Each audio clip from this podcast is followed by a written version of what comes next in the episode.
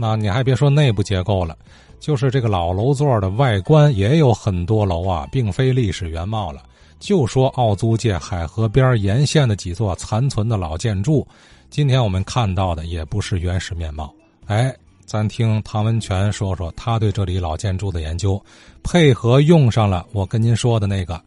呃，三晋文化推送的那些老照片了。这些日子啊，又回到了去年咱聊的这个一奥租界这一块了。哎，正好啊，去年还有很多话题啊，我也觉得意犹未尽。意大利风情区刚筹备和建设的那那那个那个年头啊，我们团队啊配合这个开发项目的这个筹备嘛，我们做了一一定的调研啊，而且呢，我呢呃主要就是呃负责这个意奥租界的这个研究工作，所以我想多说说这方面的事儿。昨天老先生也提到了这个呃奥租界的这个四制，南北比较狭长的这么一个地块一个倒三角，北边啊它一直得到望海楼了，也就是望海楼以南，现在叫金钟河大街，它原来是河嘛，没海河没拆弯曲直之前啊是河，呃在这河的南面这一片什么粮店后街呀，过去讲的河东渔场啊，呃这一块一直到。呃，金汤大马路，也就是建国道，呃，这一片都算奥国街。它的南边啊，一直到这个日本新桥，也就是现在的北安桥、一下桥跟胜利路啊，这个小角现在是钟楼这小角这一块，这是奥国界的最南头。左边呢，西头呢，就是奥国河坝，也就是海现在的海河东路啊，过去叫呃华安街。最东面呢，就一直到。铁路，哎，就是东站的这个西货场，这是它的大概的四肢。再讲讲奥租界的这个它的珍贵性和唯一性，它和异国界、比国界，呃，他们有个什么特点呢？就是他们都是啊，这些国家在海外呀，唯一的租界。也就是除了中国，除了天津，他们没在别处开过租界。这个也是啊，呃，历史的偶然，也是历史的巧合吧。哎，选择了天津这个地儿，租界史当然啊，它既有屈辱的一部分，也有说白了帮助天津走向进步的这么一。现在咱们应该辩证的看这个问题。但是呢，在这个租界史上，它确实有很呃独特的唯一性。呃，很可惜的就是嘛呢？就是现在奥国街前几年的这个这个海河开发的这个项目中啊，呃，拆的是所剩无几，只剩下了呃，昨天老先生提的零星的几座建筑，留下现存的这几个文物啊，它也不是完整的，也不是原真的。那奥组界的建设啊，基本是在金汤大马路以南，它的北侧呀。老的粮店街呀、十字街呀、河东渔场啊，这一片基本还是保持着传统的中国街区，但是它算奥祖街啊，这是很很有意思的一个现象。呃，奥国界的说白了，洋派的建筑都在这个建国道的南侧。呃，咱先说这个金汤桥、一下桥啊，这金汤桥咱去年也说了，这也是个伪文物，假的，据说是又坏了，等着修吧。奥国领事馆呢？昨天老先生说了，是比较残存的、比较完整的奥租界的一座建筑。但是呢，前几年呢，我们发现了两张奥国领事馆刚落成不久的这个照片我帮忙修复的这两张照片相当珍贵啊！我别说，我还真没看到这两张照片呃，可以看到当时还人们还留着辫子。这座建筑啊，咱们现在看到的。只是它残存的一部分，呃，怎么说呢？因为啊，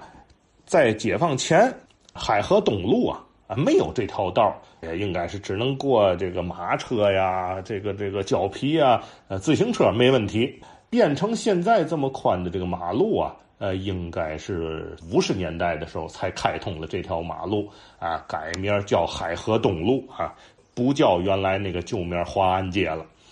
在开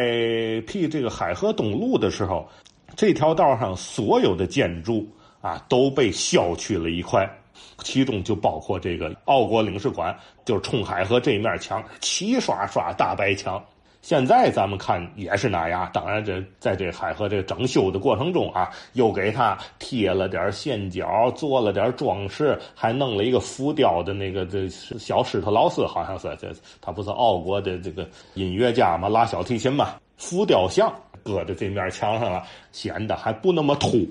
就在这面墙上，原本呐，应该它还有一间。这一间呢，我们从历史照片上看啊，它也是廊柱结构，它是开放式的。说白了，没封阳台啊，它开敞式的。热天呢，还挂着一个大布帘子啊，上面还能有有这个透眼的窗户，还能打开。这么一组，把它给去掉的，应该有老先生啊，呃，能记得这段事儿，看见过，就是他没被宣下去这一块的原貌，而且呢，削下去的这一面上还有奥国领事馆的。正大门啊，这个正大门也相当漂亮，四个大柱啊，哎，四扇大铁门，跟那个异国花园的那个大门啊很相似。这是说奥国领事馆，再往前走就到了所谓的啊现在这给起名叫左右逢源，冯国璋跟袁袁家是他的，其实是袁世凯一天也没住过啊，是他的侄子叫袁乃宽。所以这个文物牌还是比较严谨的，写的叫袁氏宅邸，姓袁的人，但不是袁世凯本人，没在这住，一天也没住过。这俩房子呀，也是分别被削去了一块冯家这个房子啊，被削下去一块是嘛呢？现在咱们看见冯家这个房子，好像是一个轴对称的啊，就两边一样的，中间正中间有一个塔楼啊，有一个像洋葱头式这帽子，但是这洋葱头这帽子也是呃零八年左右啊恢复的，而且这个房子整个外边被贴上了一层红色的这个釉面砖啊，这是假的啦，给外边是贴了一层皮儿。但是这个房子的历史照片我们也也找到了。这个房子啊，不是轴对称的，而是它靠最西面，也就是靠河边这面，原本还有一座塔楼。哎，这座塔楼应该是六角或者是八角窜尖像铅笔似的这么一个大尖儿，哎，一个塔楼。就调研的时候，我们还看到那个，就是这塔楼已经拆了，但是这个塔楼的地基。啊，还有相邻的两面墙的这么拆了之后，剩了俩这个立着的垛子还在，能看出来这个塔楼原来的残存。再说旁边这个袁家这个房子，袁家这个房子缺的是嘛呢？呃，我记得啊，呃，我小时候这个袁家这房子这个正八角啊，修了一个茅房，跟这茅房啊相邻的就是它的这面左面最西面这面墙。这面西门墙上挂的那文物牌子，对吧？其中呢还有你能看见这墙上啊有那么几个堵死的窗户，但是这个这面墙上基本的装饰都没了，明显一看就是给拆去了。而且最最有意思是嘛呢？能看见他楼上啊有一个门这个门啊是关着的啊。呃，当时候我就想，我就琢磨这门要开开，这人不就一步就迈下来，不就摔死了？啊，怎么那有个门呢？哦，后来我就琢磨这个地儿啊，原来有东西。哎，果不其然，我们也找到了这座建筑最早最初始的照片。呃，西面这面墙上啊，它还多了一个一层啊，凸出来一个半圆弧，然后上面也多出来这么一个半拉洋葱头似的这么一个小顶子。这个房子啊，在七六年地震的时候啊。把上面那个尖儿啊给震掉了，原来上面那尖儿应该是三层的，啊，就还剩两层。地震以后啊，给他好歹呀抹了那么一个尖儿，很长一段时间看那个房子都感觉又矬又胖，跟真跟袁世凯似的啊，这矬胖子。啊，后来看到历史照片，我才知道这个还那么高的一个那个尖儿。然后呢，在它的这个山墙上还有好多的呀。立着的像一把一把宝剑似的，好多人都说这个房子是这个叫尼德兰风格啊。这个风格的建筑在天津也挺少见的啊。这尼德兰就是现在的荷兰，在细节的装饰上啊很繁复的。现存的这个版本啊，缺少了很多细节。当然，在这这次就是零八年的海河开发整修中当中啊，三层的这塔尖啊，给它恢复了。不是原来那材质了啊，可能就是铁板焊的这么一个一个架，一个空的一个一个皮儿装上了，只能说是有点那意思吧。再往南走，也就是走到啊，走到三马路跟这个河边啊，华安街这口上，还有一座建筑。头两年的节目中啊，任秉建任老啊总提这地儿，就是他的母校啊，叫市立师范。这个房子啊也很可惜啊，就是在头几年的这个海河开发中也被拆除了。这个房子我认识他的时候，也是开通这个海河东路的这过程中啊，也被铲下了一块。日本时期啊，这个房子好像是。呃，作为叫满铁的一个办事处，东京大学这套照片里边啊，有一套市立师范内部的照片。这是个嘛事儿呢？他的那个标注上写着是啊，日伪时期成立这个新民会，在那儿啊开会，哎，留下来这么一大套照片，有这个谁呀？潘玉贵、高凌宇、呃，王竹林呐，什么就反正这帮汉奸吧，都在那儿开会，哎，留下来这么一大套照片。